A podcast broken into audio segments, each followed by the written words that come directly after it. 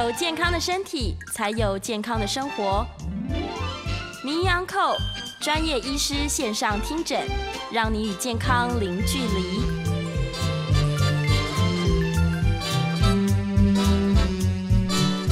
大家好，这边是九八新闻台，欢迎收听每周一到每周五早上十一点播出的名医安扣节目，我是主持人米娜。本集节目也会同时上架到各大的 podcast 平台，只要搜寻“名医 Uncle” 就可以找到，就是这一节内容，就欢迎大家都可以在复习收听哦。我们今天的节目啊，跟之前一样，有在 YouTube 同步直播，所以欢迎听众朋友们在 News 九八的 YouTube 频道留言询问相关的问题。在今天的半点过后，我们也会接听大家的 call in 电话，有问题都欢迎打电话进来。我们先预告。扣印的这个专线是零二八三六九三三九八八三六九三三九八。我们今天邀请到的是我们很熟悉的台北医学大学附设医院的黄国伦药师。Hello，药师好。你好，嗯，各位大家好，我是孙国伦药师。是哦，对不起，孙国伦药师，没关系。是药师好，我们今天要聊的主题是抗生素是万灵丹吗？OK，那抗生素其实是我们目前很常在使用的一种药物了。那它是在一九大概二八年的时候被发现出来的。那基本上它是可以用来对付我们所谓的一些细菌感染。那在抗生素还没有发现之前呢，其实呃，在因为那时候刚好是在二次大战的尾声，所以其实在战争的部分，其实会有一些受伤啊，造成一些感染的一些部分。那在抗生素还没有发现之前，我们就只能靠自己人体的免疫力去对抗所谓入侵的一些细菌来，呃，就是来对抗这些细菌的入侵。那在抗生素发明之后啊，其实就后来就是呃在。那个二次现在在末期的时候，大量的使用，然后就是可以治疗这些已经被细菌感染的一些病人。所以抗生素呢，它是用来对抗我们细菌感染用的一些药物哦。所以基本上，它对于所有的感染能不能都可以治疗呢？基本上，其实呃，我们刚刚听到就是说，其实它是对于细菌感染是有效的哈。那不过，所以其实像最近像这几年的 COVID-19，它是属于病毒的。还有一些之前我们常常会说到的流行性感冒，它也是病毒性的一些部分。所以如果是这种病毒性的感染的部分呢，其实抗生素对它的效果就不会很好，哦，就是没有效的哦。所以基本上它并不是所有的感染都可以做一个预防或者是治疗的一个部分。所以在使用上面的话呢，都会需要比较小心一些。是，谢谢药师哦。这边大家听众朋友们应该也很想询问了，就是说我们有时候在感冒，就是有一些日常疾病的时候。医师也会开出抗生素这样子，然后我们都都一直记得，就是医师会说那个一定要吃七天，不可以中断，然后中断就会什么没有效，会有抗药性这样子。这边想先询询问药师的是，呃，感冒需要吃抗生素吗？呃，基本上我们刚有提到说感冒啊，其实你要分的是哪一种类型的感冒，是是所谓的病毒性的感冒呢，还是所谓的细菌性的感冒？那其实我们感冒最常见的上呼吸道感染都是属于所谓的病毒性感染，例如说我们常听到流感病毒或者是腺病毒的这些感染，那再加上现在的 COVID-19 也是属于病毒性的一些感染的部分。那其实这类的一些感冒的部分呢，就是病毒性感染的部分，其实对于我们的抗生素其实是没有什么样的效果的哦。除非是说你已经被说是一个所谓的细菌性感，因为我们说，呃，如果你是病毒性，像是流感啊造成的一些感冒，有可能会引发所谓的下呼吸道的一些细菌感染。那如果是合并下呼吸道的一些细菌感染的话呢，我们就会需要使用抗生素来一起治疗。好，所以。呃，基本上到底什么样的感冒会需要用到抗生素哈？基本上我们还是要请医师帮我们做一些诊断，利用一些听诊啊，或是照一些 X 光，看看你肺部的一些状况，才有办法判别说到底是不是属于细菌性的感染。那如果医生判定你是属于细菌性的感染的话，才会使用抗生素来帮你做一些治疗。那到底抗生素应该要使用多久哈？刚刚你们那那个主持人说没有错哈，基本上我们都会在使用抗生素的时候，都会跟病人提说，哎。你一定要按时的把它吃完，按时的吃完。那基本上我们抗生素的一个治疗疗程的话，大概是五到七天，大概是一个礼拜左右。所以呢，就是要好好的把它吃完。有人说，哎，可是我吃了三天呐，那个症状就好很多，可不可以不要再继续吃？我怕有副作用。基本上我们还是会建议吃完，因为其实我们的抗生素在杀死细菌的过程中，是靠着细菌它在分化的过程中去把它杀死的。那其实呃，细菌跟人一样，有些生长很快，有些很懒，它可能可能三五天才会分裂一次。那这些生长的比较缓慢的抗生的一些细菌的部分呢，如果你没有按时把它吃完的状况下，就可能会把它就没有把它杀死，它就可能潜伏在那个地方，造成之后你不吃抗生素之后，它又继续感染出来。好，所以抗生素的疗程其实是非常重要的，所以我们都会建议病人说呢，你一定要按时的把它服用完毕。即使你觉得症状已经转好了，还是按时把它吃完，这样才能预防你之后才有那个感染又再次复发的一些可能性。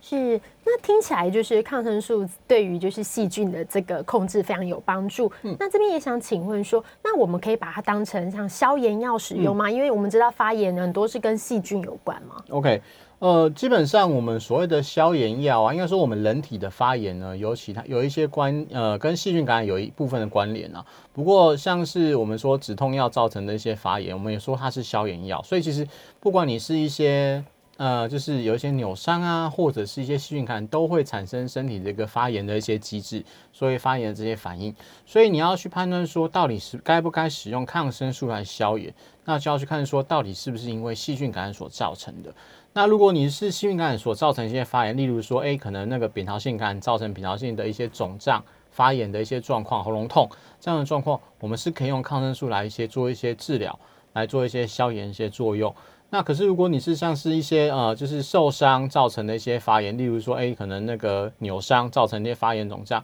那这样子的时候，你抗生素就没有太大的一些效果哦。所以其实我们在临床上的话，我们不太会说所谓的消炎药了，我们会比较说，哎，你是使用所谓的止痛药，还是说使用所谓的抗生素来做所谓的消炎一些治疗？那如果通常呃，通常就是如果说你只说消炎药的话，我们会不知道你到底是因为什么问题造成的一些发炎的状况。是。所以刚刚其实就是要是有提到说，那我们要怎么样判断如何去服用，要不要用抗生素？其实有一个很重要的原因是，就是要知道它的原因发生的原因。比如说，就算是感冒的话，它是细菌感染还是病毒？嗯。然后，如果今天是很疼痛的话，它是不是比如说扭伤造成的外伤的，还是说它真的是跟就是细菌相关？是，没错。这个这里有一个问题，就是该如何判断呢？所以感觉也不是由我们患者自己来判断。没错，基本上抗生素目前来讲，在台湾还是属于一个处方用药了。是，所以如果会需要使用抗生素的状况下，都还是一样要请医师帮你做一些诊查、诊断之后，判断是一个细菌性的造成的一些发炎或者细菌性的感染的状况下，才可以那个开立抗生素来给你使用。所以基本上我们是没有办法直接去社区药局去购买抗生素做使用的。是，刚刚我们提到第一个有一个问题，就是说我们常说，哎，刚刚药师有提到说，一周内是通常他治疗的这一个时间这样子。那这边也会有人问说，如果我家里有非常多的抗生素药都没有吃完，那我可以吃很久很久吗？比如说吃超过十天，这样吃二十天，这样吃久了会不会有抗药性？应该会没有效果。呃，基本上我们会说，我们抗生素它有一个治疗的疗程啊。那如果你在这个治疗疗程中，如果已经把抗生素使用完毕了，那当然是最好。可是如果你抗生素治疗疗程中如果没有使用完的话，是不是该继续使用？基本上这要去判判断说你到底你的感染的状况到底治疗好了没有。那如果已经治疗好了，那这些抗生素就不需要再继续使用。那不需要继续使用的状况下，呃，你一直在用的话，就很容易产生所谓的抗药性的一些出来。好，那因第一个是它可能没有太大的一些效果，第二个是它可能产生抗药性的一些问题发生。好，所以基本上如果已经呃医生已经诊断你的状况治抗呃治感染的状况已经好转了，就不会再需要继续使用抗生素的呃继续再治疗的部分。那呃当然还是要去看一下说你的呃感染症状治疗的。呃，改善状况如何啦？那当然还是要请医生帮你做一些判断。那多余的这些抗生素的话呢，就可能会需要请你做一些呃回收或是一些丢弃。那基本上都会需要呃请抗生素的部分，因为抗生素如果我们丢弃在环境呢部分，就很容易造成一些环境上的一些污染。好，所以多余的抗生素不使用的抗生素的话，千万第一个不能给别人使用。第二个不要继续呃不要再继续使用，那最好的话呢，就是还是呃就交给就是社区药局或者是医院药局帮你做一些回收处理，好把它销毁哈，这样子的话才不容易造成一些环境上面一些污染。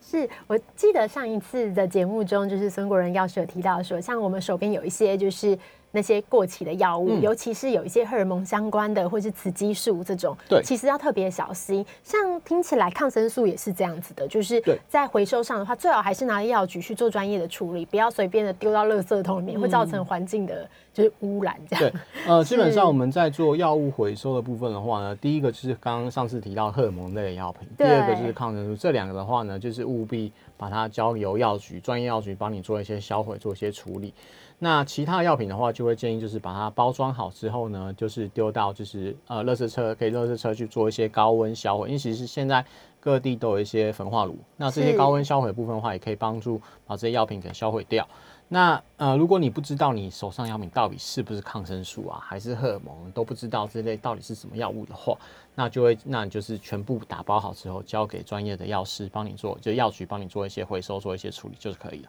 好的，如果不知道怎么做的听众朋友们，记得就是直接把你的药物，然后包好拿给药师，然后药师就会做最专业的判断，这样是。那这边还想请问一下药师哦，就是说，一定很多听众会觉得说，哎，抗生素好像听起来很很有用，哎，就是说对于这个细菌的感染这样子、控制很有效果。可是是不是有哪一些人是不适合来服用抗生素的呢？呃，基本上就是如果您本身对于抗生素这类药物有一些过敏的一些状况的话，呃，就不太适合使用抗生素，因为其实每个人的呃身体状况都不太一样。像有些人吃了抗生素之后，它会产生一些红疹、过敏的一些状况，甚至有时候会造成就是皮肤破皮，甚至就是表皮脱落这样子的一些副作用的发生。那如果之前吃过抗生素的病人有发生这样的副作用的状况下，就不会再建议使用抗生素来治疗。那虽然说我们统称是抗生素啦，不过其实抗生素有非常多的一些种类，就是如果你呃第一种抗生素如果不适合你的话，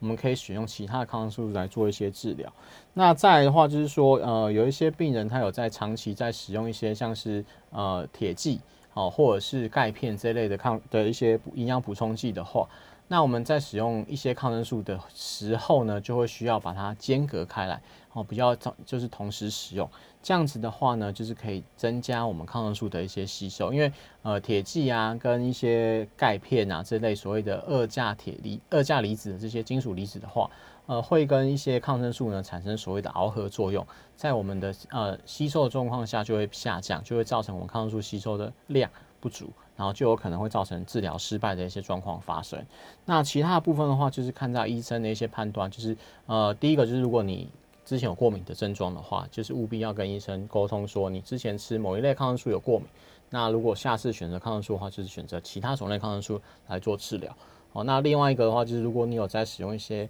呃铁剂啊、钙片这类补充剂的话，呃，就是在使用抗生素的话，建议就是要间隔开来使用，就是间隔大概两个小时以上的一些时间。好、这样子的话呢，才能确保你抗生素吸收的一个量不会因此而受到一些影响。了解，就是要间隔两个小时，以免它的药效就是没有发挥作用这样子。是，那这里也想问一下，就是像抗生素，因为太过有效了，所以大家也会烦恼说，哎、是不是这个东西能不要碰就不要碰？嗯，我能够靠自身的免疫力就是来做的话，我都不要吃这种抗生素。这样子，要是你的就是专业的观点，觉得如何呢？呃，基本上我们抗生素是辅助我们身体的免疫系统去对抗外来的一些细菌。好，那所以基本上它算是一个辅助的一些角色啊。就是如果你自身的免疫力不好的话，其实抗生素能够帮助你的效果也是有限的。那你会说，那如果有一些轻微的感染，那我是不是靠自身免疫力来做处理就可以呢？基本上就是抗生素它是一个辅助的一些角色啊，它可以让你更快的从疾病中的状况下复原。那其实，所以刚刚我们有提到说，其实抗生素最重要就是要按时使用、短期使用就可以了。那你在短期使用状况下，能够把身体的负担降到最低，然后呢，也可以帮感染的一些状况赶快把它清除。其实对你身体也是一个比较好保存你的自身免疫能力的一些方法。好，所以我会建议说，就是如果真的有需要的话，就是所谓的当用则用啊。那该用的时候还是要按时使用，不要说哎呦怕怕，医生请我吃三颗，我吃两颗就好，另外一颗不要吃。那这样子的话呢，你的药量不足，使用的方式不规律的状况状况下，反而有可能会让你原本的感染症状产生我们所谓的抗药性的一些细菌。那这些细菌会让你的抗那个呃感染的状况更加的严重，反而会对对你的健康呢造成更大的一些损伤。要是刚刚提到一个，就是自己减量药，我超常听到，就是，嗯，我超常听到有人这样、欸，就是说，他说可能这个要吃三颗，但他只吃了两颗，他都觉得，哎、好像有一点症状出来了，有点就是副作用被改善了，嗯所以就觉得我行两颗的剂量就够了。但其实医师刚好讲，其实它的浓度不够，对其实会容易有抗药性，而且没有达到治疗的效果。对，其实我们很多的药品啊，就是还是会需要按时使用啊。就是如果你真的觉得医生帮你开的药品的量真的太多了，你真的不想要吃这么多药，也必须把你的问疑问跟医生做一些沟通。因为有一些药品像是像是止痛药之类，就是说我可以说，诶没有痛我就不要吃。可是抗生素这类药品，或是说控制血压、控制血糖这些慢性病的药品，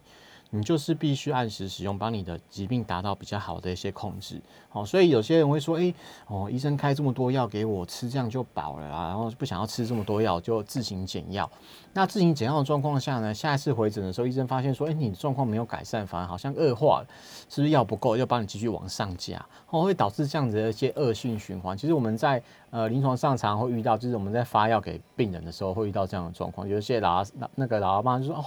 医生开这么多药给我都不敢吃，然后医生我打打电话回去跟医生说，医生说他都没有吃，难怪他的状况越来越差，我就一直加药给他。哦，所以这样子的沟通其实是造成一些呃医疗资源的一些浪费啊，因为你不吃，其实那药品也不可能给其他病人使用。好、所以务必你真的觉得说哦，开这么多药给我，我真的不想吃这么多药。那我们继续可以跟医生做一些讨论，那我们是不是可以换成所谓的长效的药品，哦，或者是另外一种类的药品，就是不用吃这么多颗，哦，这样子的话呢，也可以让你的疾病得到一些控制，哦，也不会说就是造成这样子的一些医疗资源一些浪费。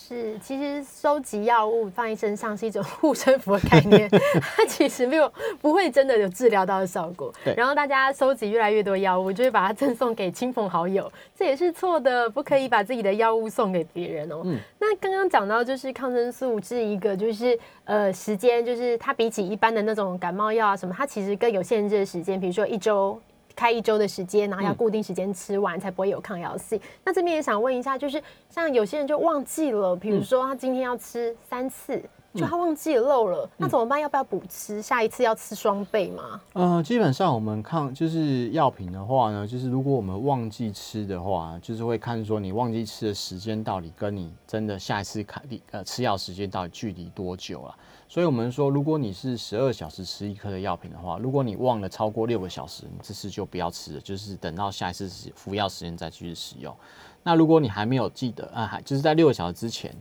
已经记起来说啊忘记吃药，那就赶快吃。那下一次的给药时间就按时使用就可以了。好，所以我们会说，就是用一半的法则去看，就是你第一这一次吃药的时间跟忘记吃药那个时间跟下一次吃药的时间中间切一半，如果超过一半的话，这次就不要吃了，吃下一次就好。那如果还没有到一半的时间的话呢，我们就赶快补吃。那下一次的时间就是按时使用就好了。好，不要需要不要呃，千万不要说哦，我这次忘记吃了，那我下次是不是吃两颗？然后因为吃两颗其实对于疾病上面不会有太大的帮助，反而你的药物的量一下太高的状况下，有可能会造成你身体上面的不适感。那有些人会觉得说，哦，吃这个药我身体好不舒服，他就不敢再吃。好，所以会造成这样的一些恶性循环状况。所以呃，就是会建议建各位，就是如果呃真的忘记吃药的话，就是遵守这样子的所谓的一半的法则来去做一个药物的补服，或是赶快就是呃就是不要吃，吃下一次就可以。是，就是要注意呃要补吃的时间。如果说已经超过下一次吃的这个一半的时间，那我们就不要吃了，就等到下一次这样。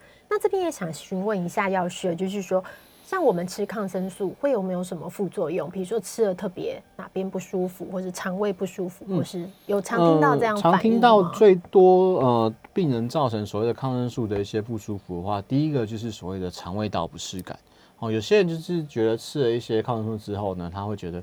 呃胃啧啧啊。不松快啊，就是会觉得不适，因为嗯我们很多的抗生素都是属于一颗比较大的一些胶囊啊。那那些大的胶囊其实因为里面的那个粉末，它其实味道不是很好，所以它用一些胶囊帮做一些包裹。可是当你到胃部崩散之后呢，有些人就会觉得那个味道很不好，就是胃部会觉得很不好受。那再来的话，你就是如果长期就是吃的比较多天，有因为抗生素它有可能会改变你肠胃道的一些菌虫，哦，有可能会造成一些腹泻的一些副作用，好、这个是最常见的。那再来的话呢，有些人他吃的药品会提到，像刚刚提到说，可能会造成一些红疹，哦，皮肤过敏的一些状况，哦，那这些是比较常听到的一些副作用。那这些副作用该怎么样去呃去预防，或者说做一些治疗？基本上有些人，如果你是吃了抗生素之后会味觉的不适的话，啊，我们会建议就是说，那你可以就是在饭后的时候时间服用。哦，因为有些人是觉得你胃空空的，你吃了抗生素之后会有一点胃的一些刺激感，会觉得不舒服。那我们就会建议说，那你先吃点东西垫垫胃，我们再吃抗生素。理论上来讲，抗生素是不会造成所谓的肠胃道的一些副作，呃，那个溃疡的这些副作用不过有些人还是会觉得说我不舒服。那如果这样子的病人，我们建议你饭后吃。那如果是拉肚子一些状况的话，就要看你拉肚子的状况是不是很严重哦。如果你一天拉超过三次，而且都会是属于属于所谓的水泻这样的状况的话，呃，那这个状况下就有可能会造成一些电解质失调的一些状况。那这时候呢，我们就可能会需要做一些药物上面的一些更换的一些替代。那这样子的话，还是要请啊民众就是回医院找医生，呃原处方的医生帮你做药物的一些更换。这样子的话呢，才会让你比较不会啊，就是副作用这么的一些严重。那红疹状况也是一样，就如果你是皮普通的一些皮肤红疹的话呢，有些时候如果你的抗生素治疗剩下一两天的话，会建议那你就是吃一些抗组织胺啊，或者是用一些药膏来做一些涂。那如果你的你的红疹状况非常严重，很大片，很痒，受不了。然后甚至产生一些皮屑或是一些脱皮的状况下，那这时候就要立即做一些停药，然后也是赶赶快返诊，请医生帮你做一些处理。是，就是想，因为刚好就是要是有提到说，有的人服用之后会有就是腹泻、水泻的困扰，那也会便秘吗？呃，基本上抗生素不太会便秘，了解。对，主要是拉肚子状况比较多，抗便秘的状况其实比较少一点。是是是，所以如果有肠胃道的这些困扰的话，或是像是起红疹，因为这个感觉听起来是还蛮看个人体质的。对对对。对，但是其实现在的医疗蛮发达，就是说，如果你有这些相对应的副作用，我们都有对应的药物可以开，然后可以做一些处置。那如果不是太严重的话，还是建议把这个抗生素的这个疗程做完。其实对于这个。疾病的治疗就会有蛮大的帮助。是的，是的，是我们这边会先休息一下哦。那在广告过后来接听大家的扣印电话，欢迎询问就是孙国仁药师用药相关的问题，然后药师会为大家解答。我们的扣印电话是零二八三六九三三九八八三六九三三九八。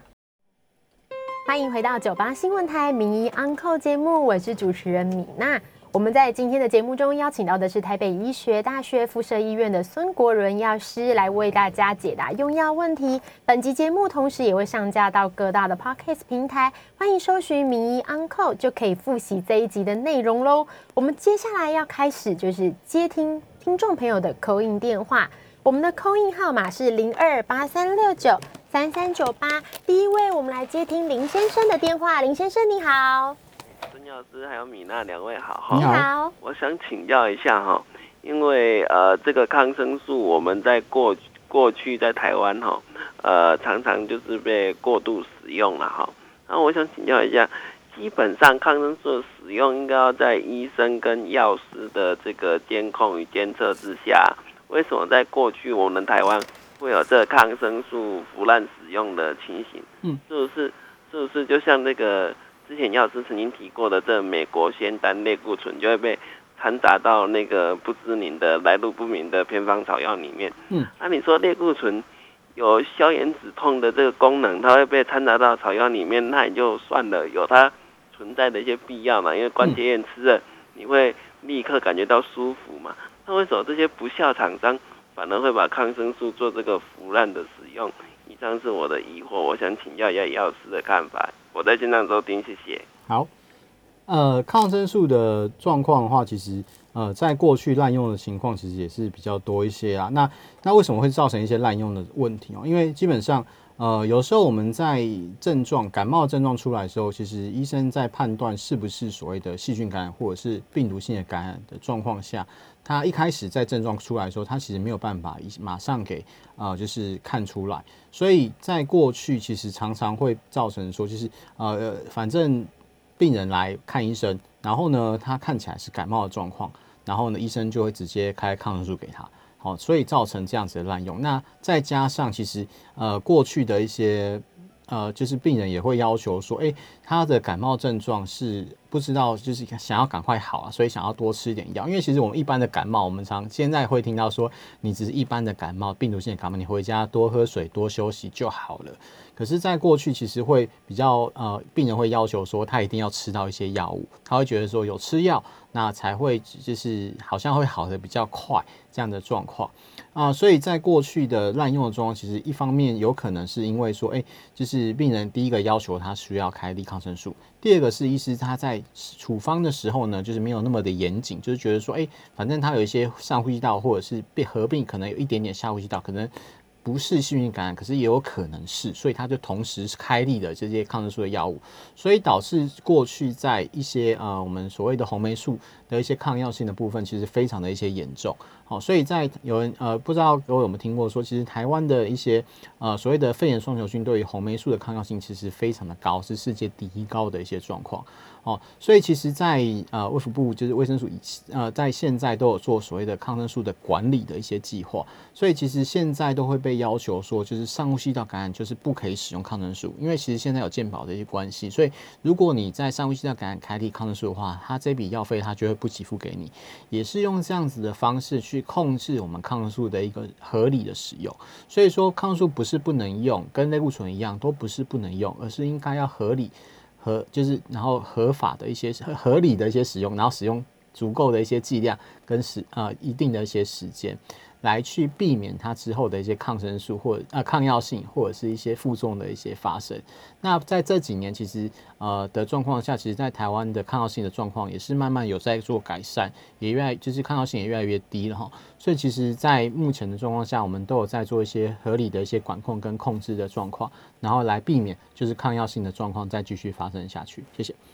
谢谢医疗单位的努力哦，为我们就是创造更好的医疗环境。这样，我们来接听下一通 call in，林太太你好，你好，哎，请问药师是那个骨质疏松啊？哈，说诶，医生有建议说补充维他命 D。嗯，那现在我看市面上很多牌子，然后我也不知道是要补充到多少，那有。我在网络上看到有一些医生说他每天吃两千单位，嗯，那我也在想说是不是应该可以吃到两千？然后第二个问题是说那个胶囊啊，就是我看市面上有一些是颗粒的，然后它是一颗一颗这样一般的药这样子是形态。那另外一种是那个譬如说 Costco 它卖的就是胶囊，里面就是液体。对。那我很怀疑那个液体是不是都是油？嗯哼。那那那我如果是因为它一个单位是哎一颗只有三百五，听说台湾是有限制，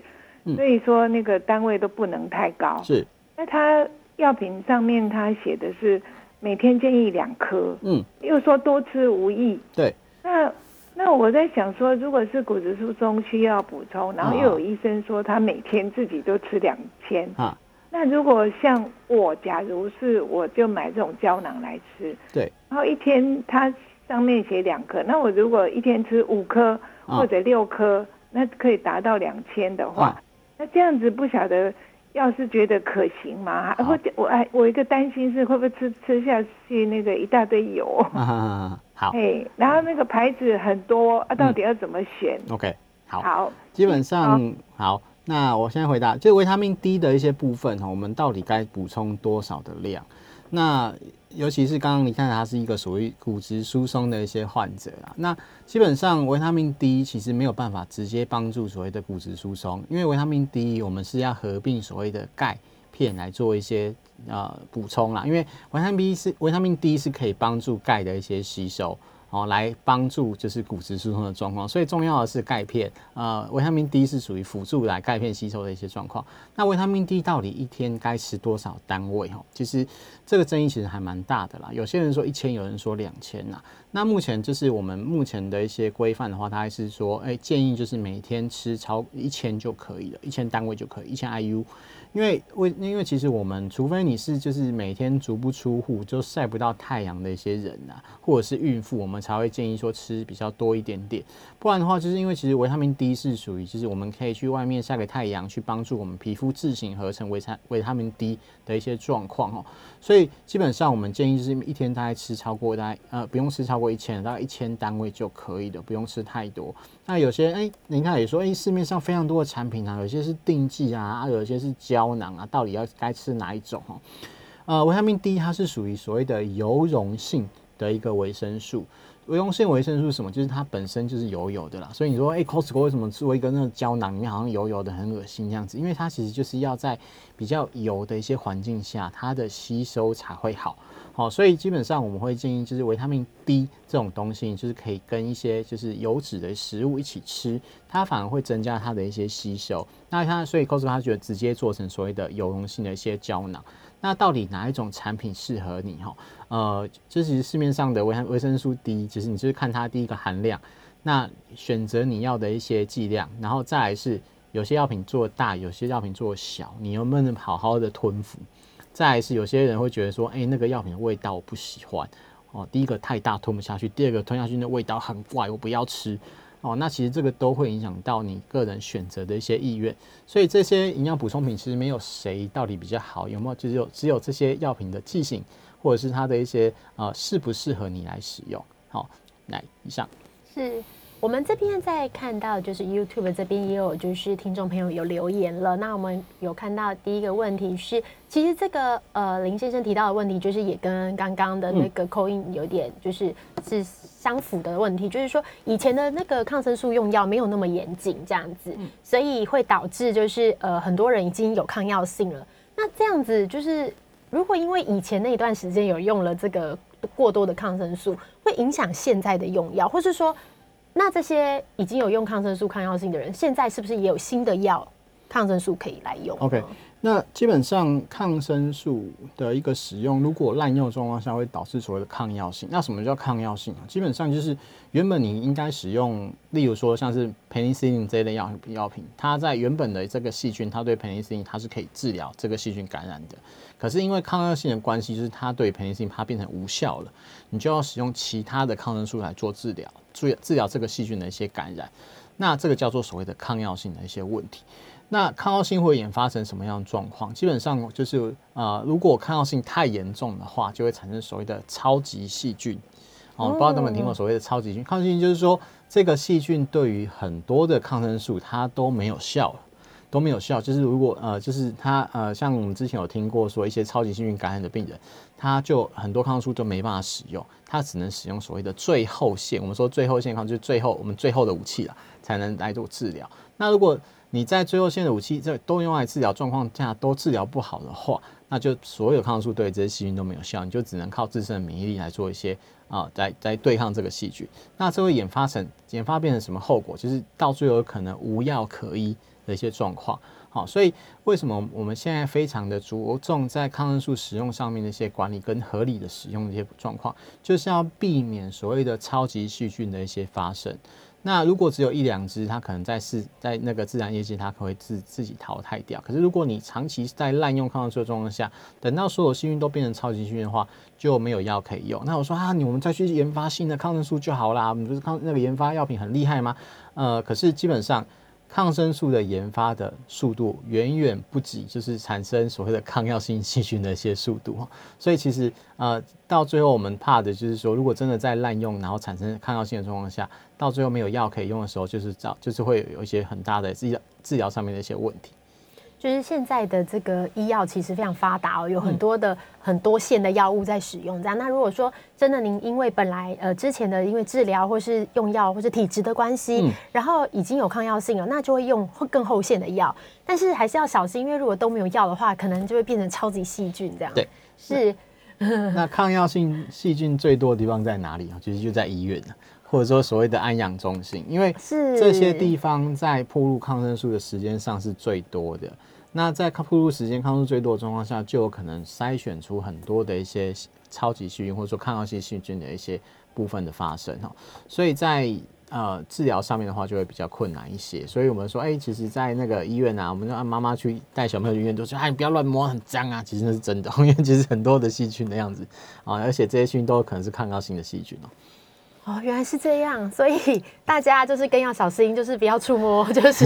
尤其现在疫情，所以大家带小朋友要更留意，要记得休息、洗手。没错，没错。好的，那我们这边先休息一下，我们等下再就是广告回来之后，要继续接听大家的扣音电话，扣音的专线是零二八三六九三三九八八三六九三三九八。到九八新闻台名医 Uncle 节目，我是主持人敏娜。我们这一集邀请到的是台北医学大学附设医院的孙国仁药师来跟我们一起聊聊药物的使用。我们刚刚聊了很多，就是关于就是抗生素的问题。我们接下来会继续接听听众朋友的扣音电话，扣音的号码是零二八三六九三三九八八三六九三三九八。有问题也可以同时在 YouTube 的这个留言。来留言问题，这样，然后药师也会一一回答。我们刚刚有回开始回答，就是 YouTube 留言的这个问题哦。我们接下来要回答到的是，有听众朋友询问到说，我们也常常就是除了抗生素之外，也常常听到类固醇。类固醇跟抗生素的使用是有什么差别吗？嗯，呃，类固醇它其实是也是属于消炎的一种，它是抑制我们本身的免疫反应，来是达到发炎啊消炎的一些效果。那抗生素的话呢，它是用来就是对抗外来的细菌感染，就是它有一些抑菌或者是杀菌的效果哦，所以基本上它们两个是不一样的一些啊作用。第一个刚刚提到我们说类固醇的部分的话，它是可以抑制我们本身的免疫反应，然后去治疗就是消炎的一些状况。所以说，如果本身已经有在感染，就有被细菌感染的状况下，就不建议再使用类固醇，因为我们刚刚提到，呃，抗生素它是一个辅助我们本身免疫的一些。作用哈，所以如果有在感染的状况下，你又去用类固醇去抑制本身的免疫，其实它的就不会有好的一些治疗效果，反而会造成感染症更加的严重。那抗生素呢，它是可以帮助我们啊，就是杀死外的细一些细菌，然后帮助我们的免疫来治疗感染的一些状况。是，所以使用上也可以询问看看医师该怎么使用。是，那我们来接听一下扣印哦，陈小姐你好，两位好，医师您好，你好。请问一下，那个我看到有一家药局，它有维他命 D 是一一体一体状的，里面还有什么橄榄油或什么油或在里面，嗯，都能买吗？嗯，好，呃，维他命 D 的部分，刚刚我们提到说它是属于所谓的油溶性的维他命啊，所以说如果它本身含有一些其他的什么橄榄油这些油脂的话，那它是可以帮助我们就是维他命 D 的一个吸收。的一些状况，所以呃，到底到底能不能使用哈？其实还是要看个人本身的一些状况。那如果说你说，哎，维他命 D 它是异状，然后再加上一些橄榄油，它是一些合理的一些使用，可以帮助它的一些吸收。所以如果这些产品，如果您吃的习惯的话，还是可以购买的。是，就是低剂状的这种。对对对。是。那我们这边回到就是 YouTube 有就是听众朋友留言的问题哦，这边有听众朋友询问到就是。呃，如果像肠胃蠕动的药物对身体是有伤害的吗？呃，肠胃蠕动的药品要看是说促进肠胃蠕动还是抑制肠胃蠕动了。那通常来讲，我们说促进肠胃蠕动的药品的话，通常就是如果在做消化不良或者是便秘的状况下会做使用。那减少肠胃蠕动的话，就是如果你的肠胃蠕动太快，就是你有一些腹部的一些痉挛、肠胃道的痉挛，或者是有一些拉肚子。这样的状况会使用的，那这些药物的话，基本上都是属于短期来做一些症状上面的改善，哦，也不会说它到底呃是不是伤身体有没有一些伤害，因为我们知道说药物的话，基本上就是要治疗你本身的一些疾病，当你本身的疾病有改善的话，就是可以就是可以停止使用，除非是一些慢性病的一些状况要长期使用的状况，所以其实在短期使用上面来讲的话，都不会造成身体太太大的一些负担。是，就是药物的使用上，因为医师也都会都会协助控制，然后对来使用，所以不需要太担心。我们还是以治疗疾病为主。我们接下来来接听李小姐的扣音电话。李小姐，你好，你好，两位好，你好，你好，请问一下药师哈，那个什么益生菌要怎么选？益生菌，嗯，对，因为你吃过抗生素过后，不是就要体内的肠道那个细菌都被杀了，然后我们要怎么选那个益生菌？嗯。好，就这样而已。好，谢谢，谢谢。呃，基本上就是益生菌的选择啊，跟你自己本身的一些状况其实有关。因为其实我们说抗生素会杀死肠胃道的一些正常菌虫，其实并不是所有人都会被杀光光啊。所以假设说你有一些呃长期在使用抗生素，然后造成一些腹泻状况下，我们才会建议你补充益生菌，因为。呃，肠胃道的菌虫如果改变，如果你常正常肠胃道菌虫通通被杀光的话，其实就会很容易造成腹泻上面的一些问题。那这时候呢，我们就可以额外来补充益生菌，来帮助就是肠胃道正常的菌虫再恢复，然后来让就是我们的腹泻状况有一些些的改善。那不过到底呃何时该使用，或是该怎么使用，该拿用哪一种益生菌，其实目前来讲，在那个医疗界其实没有一个太大的一些定论，所以基本上我们就是该使，就是如果真的拉肚子。我们就补充，那补充哪一种其实都可以，没有说哪一种效果比较好，好，所以基本上就是就是在该补充就补充。那如果说哎吃的太多没有太大的一些效果的话，我们也不会建议继续再使用，就是会选择就是更换抗生素来做一些后面的一些治疗，会比较好一点。那那个 U 那个 YouTube 上面有提到说，抗生素停用多久之后？那个肠道菌巢又恢复，那这个就是要看个人跟你之前使用抗生素的定。理论上来讲，就是抗生素停止使用状况下，你的那个正常自己的细菌的一些肠胃道菌虫会自己恢复回来。好，其实不会说真的都被杀光光之后就什么都没有。好，所以还是会自行恢复的。那你也可以额外去补充一些益生菌，让它加速的一些恢复跟复原。那刚刚提到该补充哪一种，其实都可以，没有关系。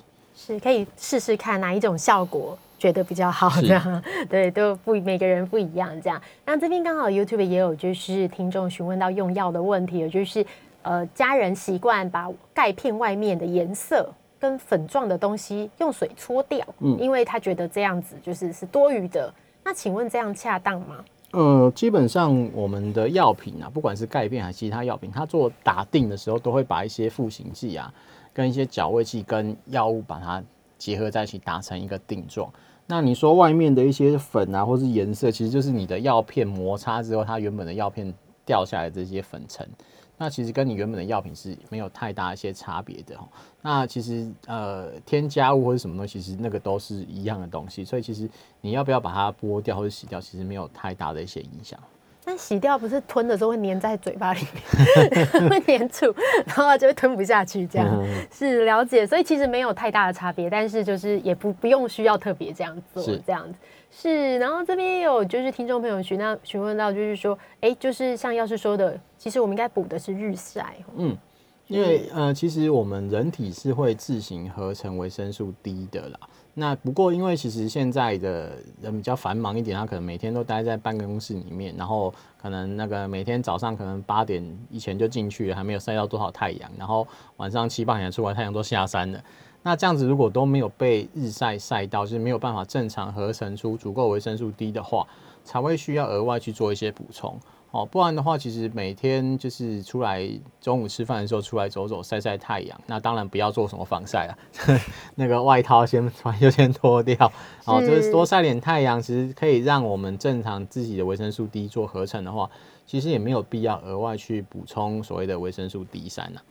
是，谢谢药师。我这边我就也想询问一个问题了，就是像很多人早上不是都会喝咖啡嘛？嗯。然后我们也有听说，就是如果你有在吃维他命的时候，嗯，然后你就是刚刚药师有提到一个间隔两个小时，嗯，像该做，比如说我喝咖啡的时候，我该用营养品中间要间隔吗？还是说我可以吃完钙片，然后维维他命 D 这些，然后马上就喝咖啡，或是马上吃早餐什么，那个有差吗？呃，基本上你在要看你使用的营养补充剂是哪些。如果像是综合维他命的话，其实它的影响效果不大，就是不会有太多的影响。你吃东西还是喝咖啡，其实对它的吸收来讲，效果影响都不会太大。可是如果你是药物的部分的话，或者是钙片的状况下的话，就有可能会因为你吃的药品跟钙片产生一些交互作用，而导致说药物的吸收变差。所以还是要看你吃的状药物跟那个你吃的营养补充剂是什么。那如果真的不知道到底会不会有那个影响的话，就是你就间隔大概一到两个小时再使用，其实这样是最保险的。是，谢谢药师。我们最近我们自己也常接到，就是蛮多人就是询问维他命相关问题，像刚刚也很多维他命 D 呀，然后有很多，然后滴剂呀，然后是其实这些选择都很多。然后如果不知道的话，也可以就跟药师讨论这样子。那这边刚好这个听众朋友们在这个 YouTube 也有留言提到说，就是呃。维生素 D 目前就是有提到说，哎，好像是吃八百 IU。不过，不不过其实我也有听过更多，对，好像没有一定，就是其实这也都是在安全范围里面，对不对？不管是八百到可能一千或一千出头，呃，基本上 FDA 会建议就是台湾就是建议最多吃八百啊，那它这个是属属于说就是我们正常建议的一些剂量。那你要多吃，其实呃一千两千，其实大概你的身体状况不会有太多的影响，因为维生素这种东西你吃多就是顶多它把它排掉。